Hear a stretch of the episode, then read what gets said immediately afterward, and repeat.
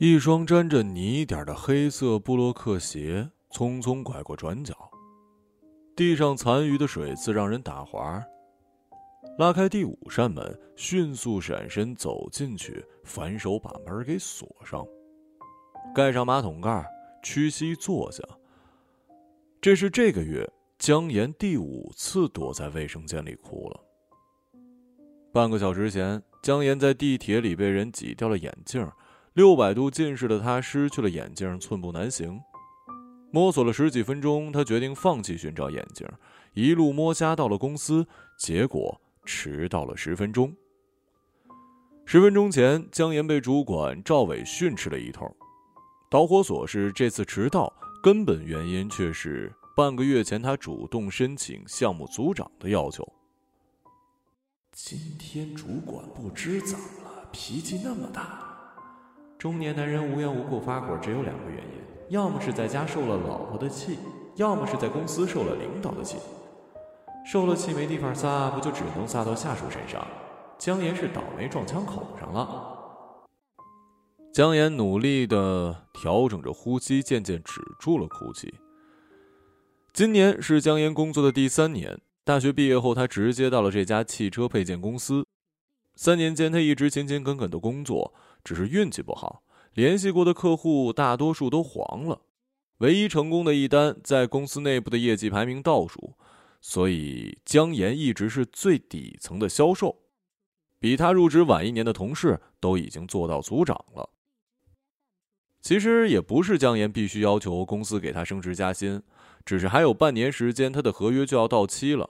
如果无法升职，公司也不跟自己续约，那么这三年的时光在旁人看来无疑是被浪费的、被虚度的。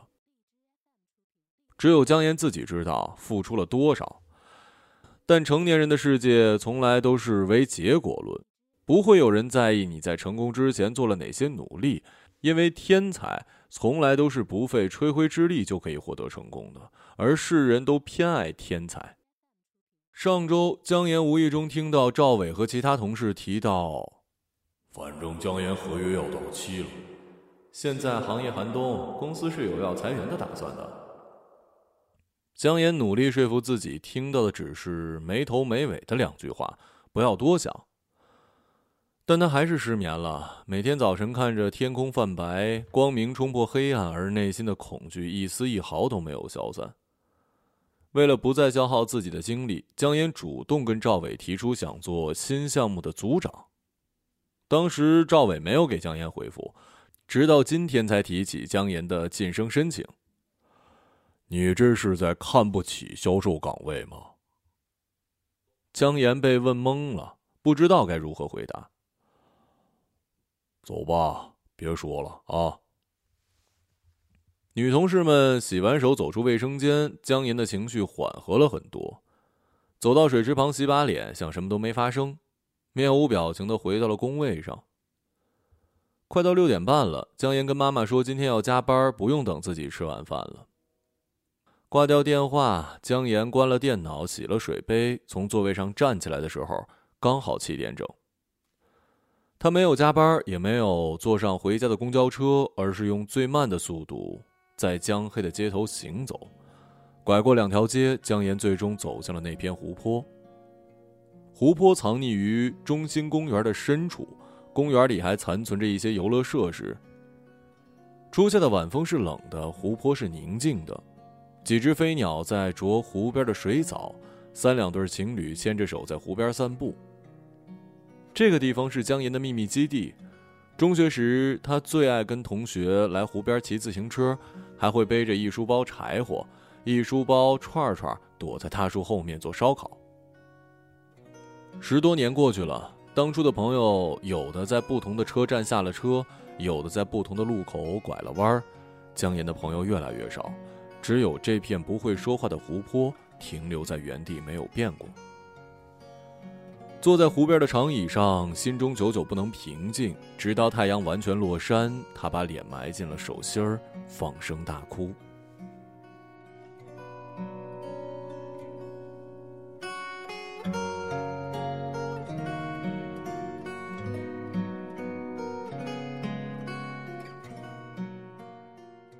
买西兰花、娃娃菜、菠菜，还有牛肉跟牛奶。哦，好。牛奶要买光明优培的。哦，行。挂了电话，赵伟在超市里仔细寻找妻子说的那几样菜。某一次加班结束后，赵伟去超市，发现七点钟以后的蔬菜水果都会打折。一开始他只是为了图便宜，选择顺便加班，等到七点钟再去买打折的蔬菜。但到了后来，这成为了他的工作习惯。加班半小时能够错开下班高峰，也能晚一点回家，多一些属于自己的时间。哪怕是在公交车上坐着看看窗外的街景，对于赵伟来说也是一件弥足珍贵的事儿。因为这段时间是自由的，超市里的人稀稀拉拉，赵伟推着推车在蔬菜货架间行走。他很喜欢买菜，因为买菜给了他挑选的资格，而这样的资格在生活中是不多见的。赵伟从大四那年的秋天开始了被挑选的生活。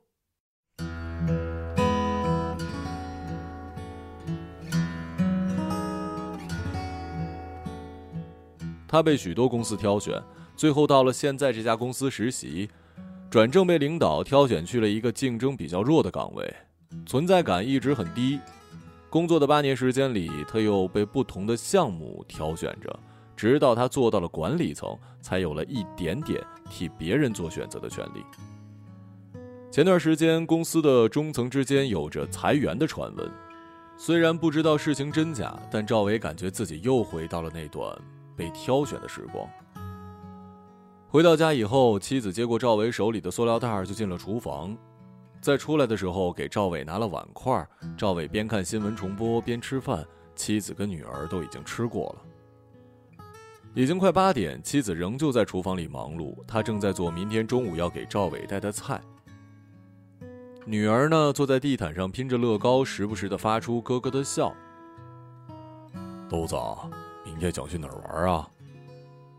吃完饭，赵伟坐在女儿身边，陪她一起拼乐高。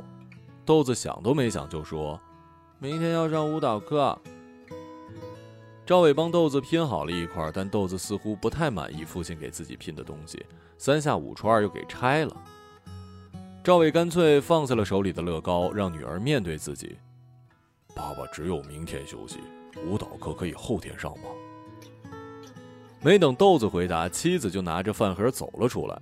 看到赵伟正搂着豆子在玩，觉得十分不顺眼。说了多少遍了，让你洗了澡以后再跟他玩，脚那么臭，自己闻不到啊？你看豆子想跟你玩吗？赵伟看看豆子，豆子正捏着鼻子冲他做鬼脸捏了捏豆子的脸。赵伟起来去卧室拿了睡衣去洗澡，妻子重新回到厨房洗碗擦灶台。浴缸里的水放好了，躺下以后感觉从头发丝儿到脚趾头都是酥麻的，浑身的疲惫都融化在了水里。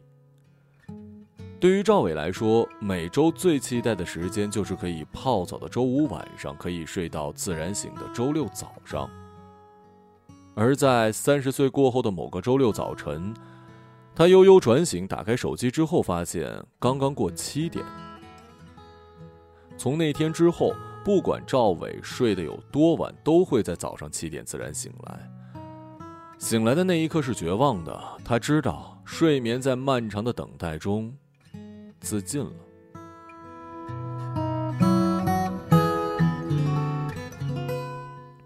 啊！忽然从外面传来一声豆子的惊叫，赵伟连忙从浴缸里站起来，身子没擦干就穿上了衣服冲出去。豆子正在妈妈的怀里痛哭，妻子一边拍着他的后背，一边摸着他的额头。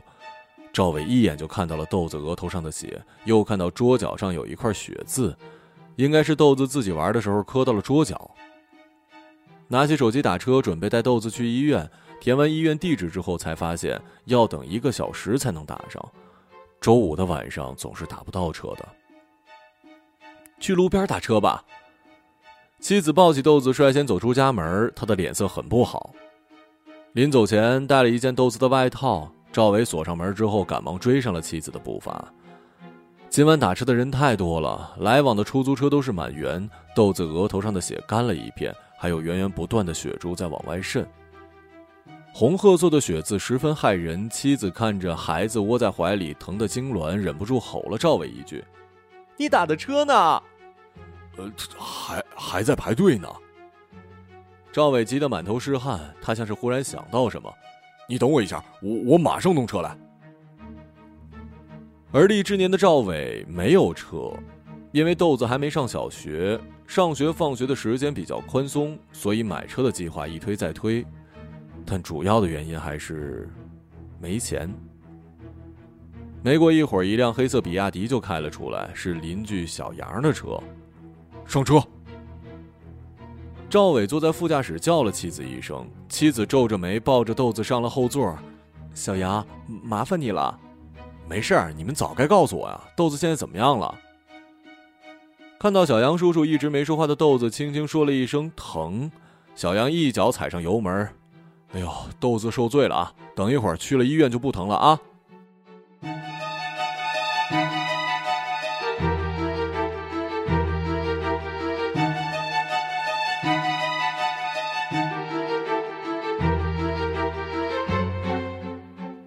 后来，豆子的额头被缝了两针，一哭，妻子就开始骂赵伟。赵伟也想不明白，为什么是自己不应该泡澡，还是自己应该咬咬牙买一辆车？这些小小的不明白都不足以困惑赵伟，他已经习惯了糊里糊涂的过日子，因为就算明白了，又能怎么样呢？谁都无法改变现状。晚上，赵伟梦到自己上了裁员名单，醒来之后浑身是汗。周六调整了一天，姜岩的情绪好了很多。周日来公司上班的时候，主动在工位周围打扫卫生，希望自己能有一个新的开始。姜岩，你在干什么呢？赵伟一进公司就看到姜岩在扫地，火气一下子冲到了头顶。主管好，我今天来的比较早，打扫一下卫生。来的早就不能工作吗？还是你多一分钟都不想投入工作啊？公司里每天有清洁工打扫卫生。赵伟认为，员工来到公司是要为公司创造效益的，而不是浪费时间。在赵伟看来，姜岩这是在搞旁门左道的事儿，暗示上司自己很勤奋，但实际上根本就不会有效果。姜岩放下扫把，回到了工位。虽然现在公司里还没什么人，但是他的脸还是烧得发烫。打开电脑后，迟迟无法投入到工作。他觉得自己被赵伟给羞辱了。想了一上午，最后总结出来的是，在正式上班时间还没到的时候，他就算是打游戏，都跟赵伟没有半毛钱关系。所以，他凭什么羞辱自己呢？凭他是自己的主管吗？今天一天，姜岩都没工作，电脑里像是放电影一样回放着过往的记忆。到公司实习的时候，他主动承担起了便利贴小妹的身份，帮同事带咖啡、打印合同。入职以后，他永远是给项目擦屁股的人，合作出现任何问题都由他来处理。他没有一丝一毫的地方对不起公司，但领导却想方设法的卡住了自己的晋升通道。在成长的过程中，人们不得不学会忍耐，这就像是温水煮青蛙。时间久了，所有的灵气跟傲气都化为了一滩泥泞。姜岩忽然意识到，自己这些年一直在完成任务，而没有一件自己真正想要做的事儿。在原先的生活轨迹上，能够升职加薪就是正确的事儿，但现在姜岩发现，这些所谓的正确的事情，并不会随着自己的努力到来。他想，或许只有打破这样的轨迹，才能让生活发生一些变化。这样的变化，不管是好的还是坏的，他都愿意接受。下班前，姜岩写好了辞职报告。不管这三年有过多少次焦虑、烦躁，亦或是兴奋、期许，现在的他十分的平静。看到姜岩的辞职报告，赵伟没惊讶，也没有挽留，非常爽快的签了字。我还有个会要开。赵伟说完话后，拿起办公桌上的文件夹，径直走向了会议室。姜岩点点头，拿起辞职报告，跟着赵伟走出了办公室。同事们都没有意识到姜岩辞职了，就连姜岩自己都觉得这好像跟想象中的辞职不一样。他没有跟领导撕破脸皮，没有促膝长谈，签字也像是签报销单一样的简单。读大学的时候，姜岩以为未来自己会成为一颗纽扣，但后来他才发现自己只是一颗藏在机壳里的螺丝钉。工作三年后，他再也没有想过要成为一颗纽扣，只想做一颗露在机器外壳、可以被人看见的螺丝钉。现在，这颗螺丝钉掉出了机壳，滚落到了广袤的大地上。他没有找新工作，因为他不知道自己想做什么。在家吃饭的时候，姜岩几次试探父母对自己工作的看法。你们觉得我辞职怎么样啊？听到姜岩想辞职，母亲一下来了精神：“辞职好啊！我早就觉得你的工作不适合女孩子做了。”对啊，趁早辞了吧，刚好去考公务员。父亲也跟着附和，姜岩沉默。后来他再也没有跟爸妈提过辞职的事儿，他要在找到下一份工作的时候再通知他们这件事儿。离职后的第一天，姜岩下意识走到了公司楼下，在转角处看到赵伟跟一个女人争吵，那个女人情绪很激动，吵着吵着伸手就抓住了赵伟的衣领，使劲摇晃。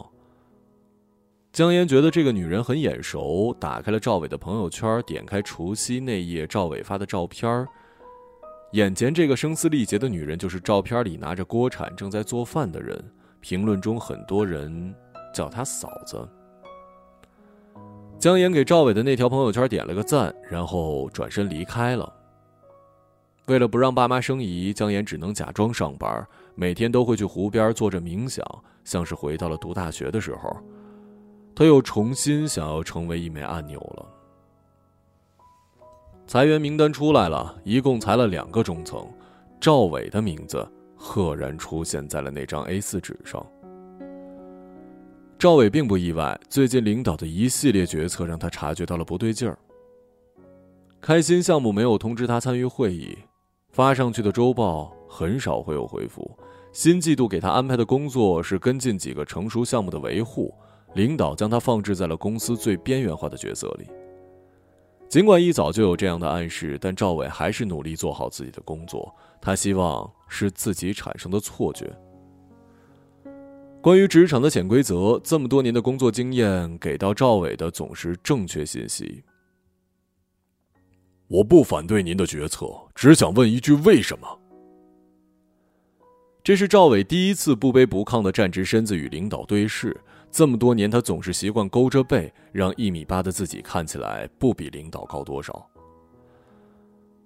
这个决定我们做的也很艰难，公司是舍不得放掉你这样一个人才的。你为公司服务了这么多年，成绩有目共睹。哎呀，但是现在行业不景气，每个公司都在裁员，大家的日子都不好过，也希望你能够理解公司。领导跟赵伟说了一大堆场面话，感动的赵伟差点都要说：“谢谢您把我给裁了。”离开总经理办公室，赵伟似乎听到了一声嗤笑，他安慰自己，或许是幻听吧。今天他没有加班，找了个纸箱把自己的办公用品装了进去，带回了家。家里没人，妻子带着豆子回娘家吃饭了，他这才有机会把东西偷偷的运回家。第二天，赵伟如常的出门上班。他的目标很明确，中心公园。前几天，他想带着豆子去中心公园玩，豆子说自己要上舞蹈课。但后来，赵伟听说豆子的同学都爱去迪士尼，所以豆子想去的游乐场是迪士尼，而不是中心公园。中心公园已经不是这一代小朋友的乐园了，但却是赵伟的。在赵伟小的时候，只有过年过节才能来这里玩。进公园要收门票，玩各类游乐设施也要买票。能来这里玩一次是十分奢侈的事儿。这个还开吗？赵伟问森林狩猎娱乐设施的工作人员。工作人员放下了手机。开，二十块钱一次。这是扫码吧？赵伟记得以前玩是十块钱一次。扫了码，主动进入了轨道上的小车里，工作人员按下了按钮，大门开启，小车缓缓地驶进了隧道。森林狩猎是观光类型的娱乐设施，人们坐在自动行驶的小车里，看着隧道两旁不同的景致，有狮子、老虎，也有深海鱿鱼，时不时会出现举着巨石往下扔的棕熊，还有拎着眼镜蛇吓唬游客的猴子。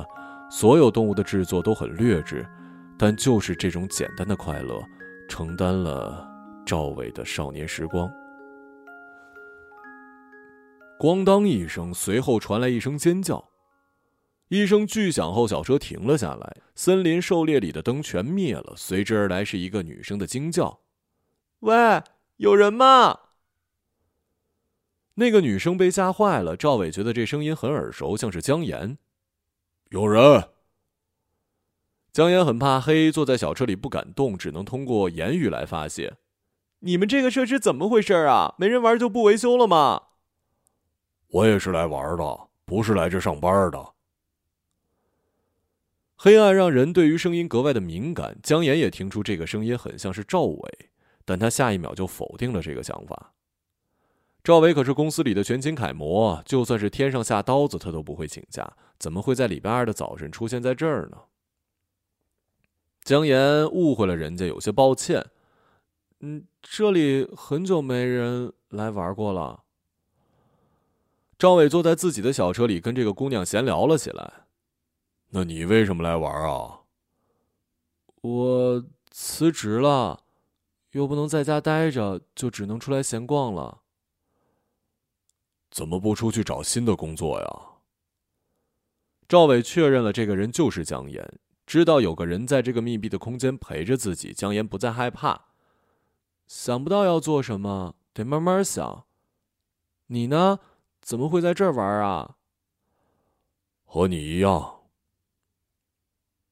叮的一声，灯亮了，小车继续启动。姜岩想回头看看跟自己一样的倒霉蛋是谁，但是隧道太昏暗了。根本看不清那人的长相。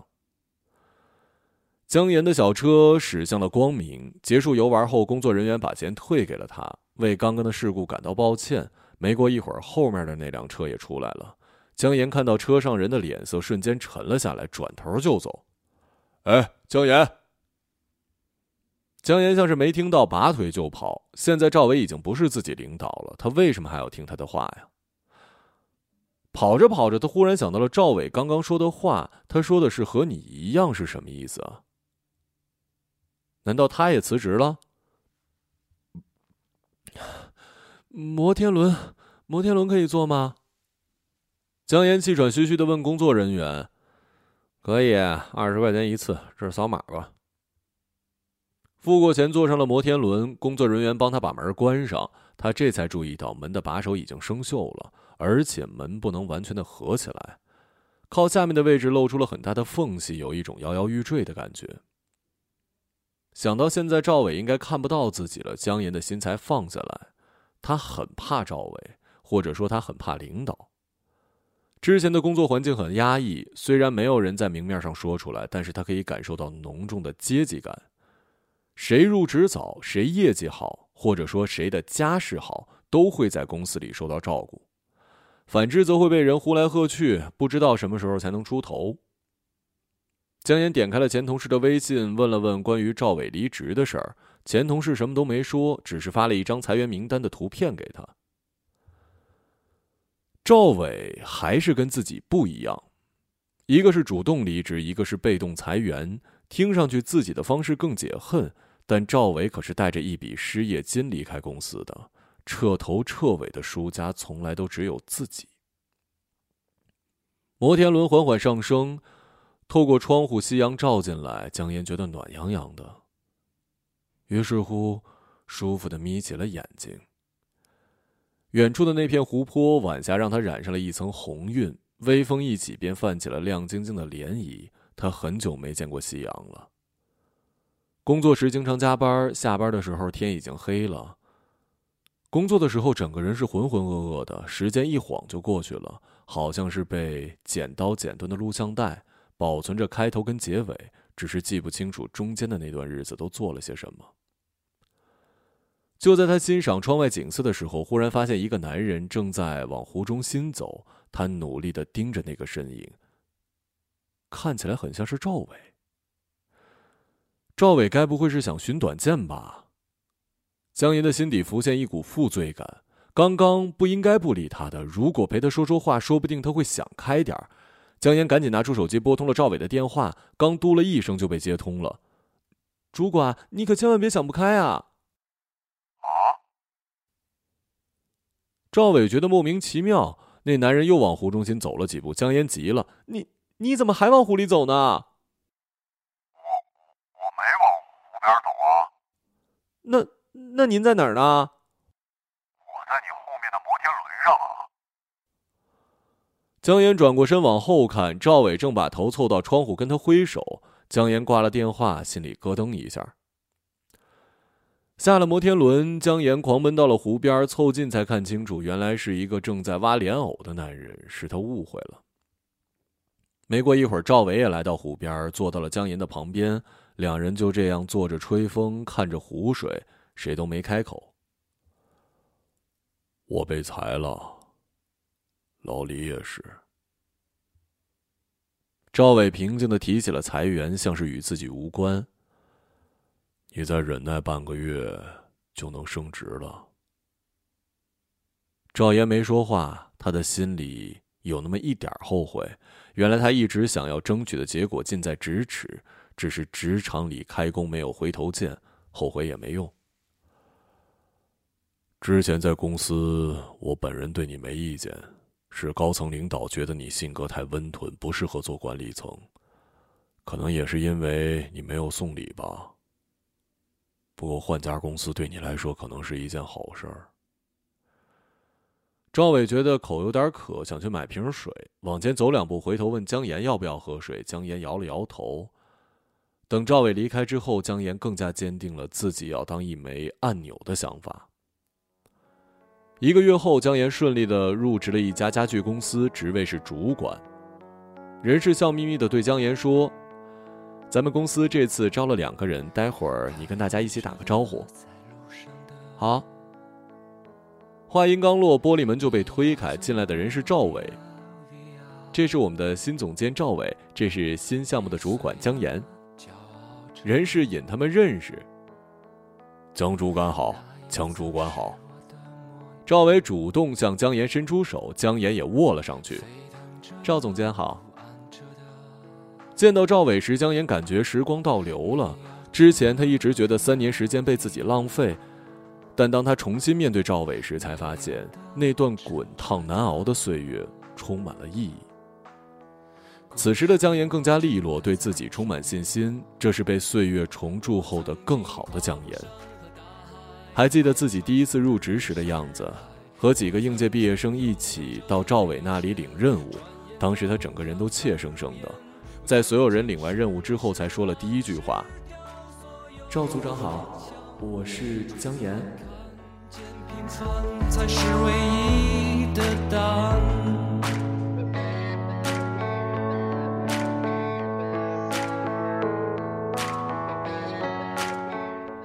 一个朗读者，马晓成。当你仍然还在幻想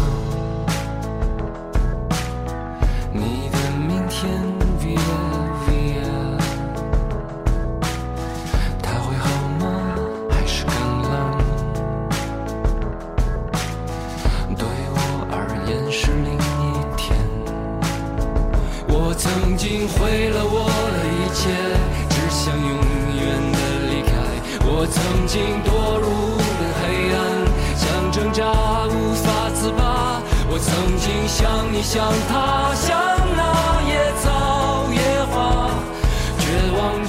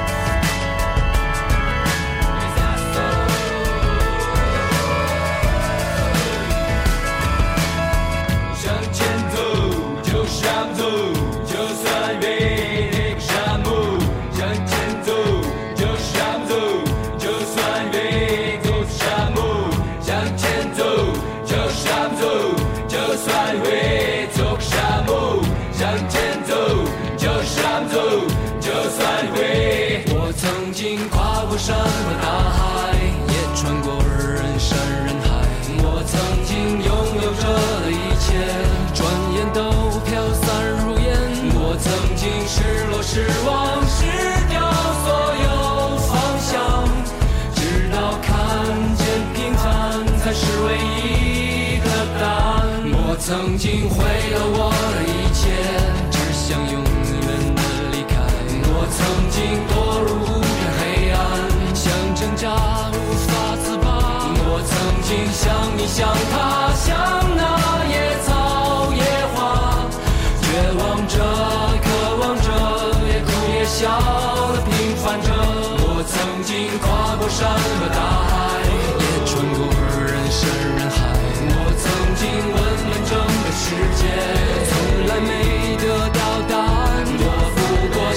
想他。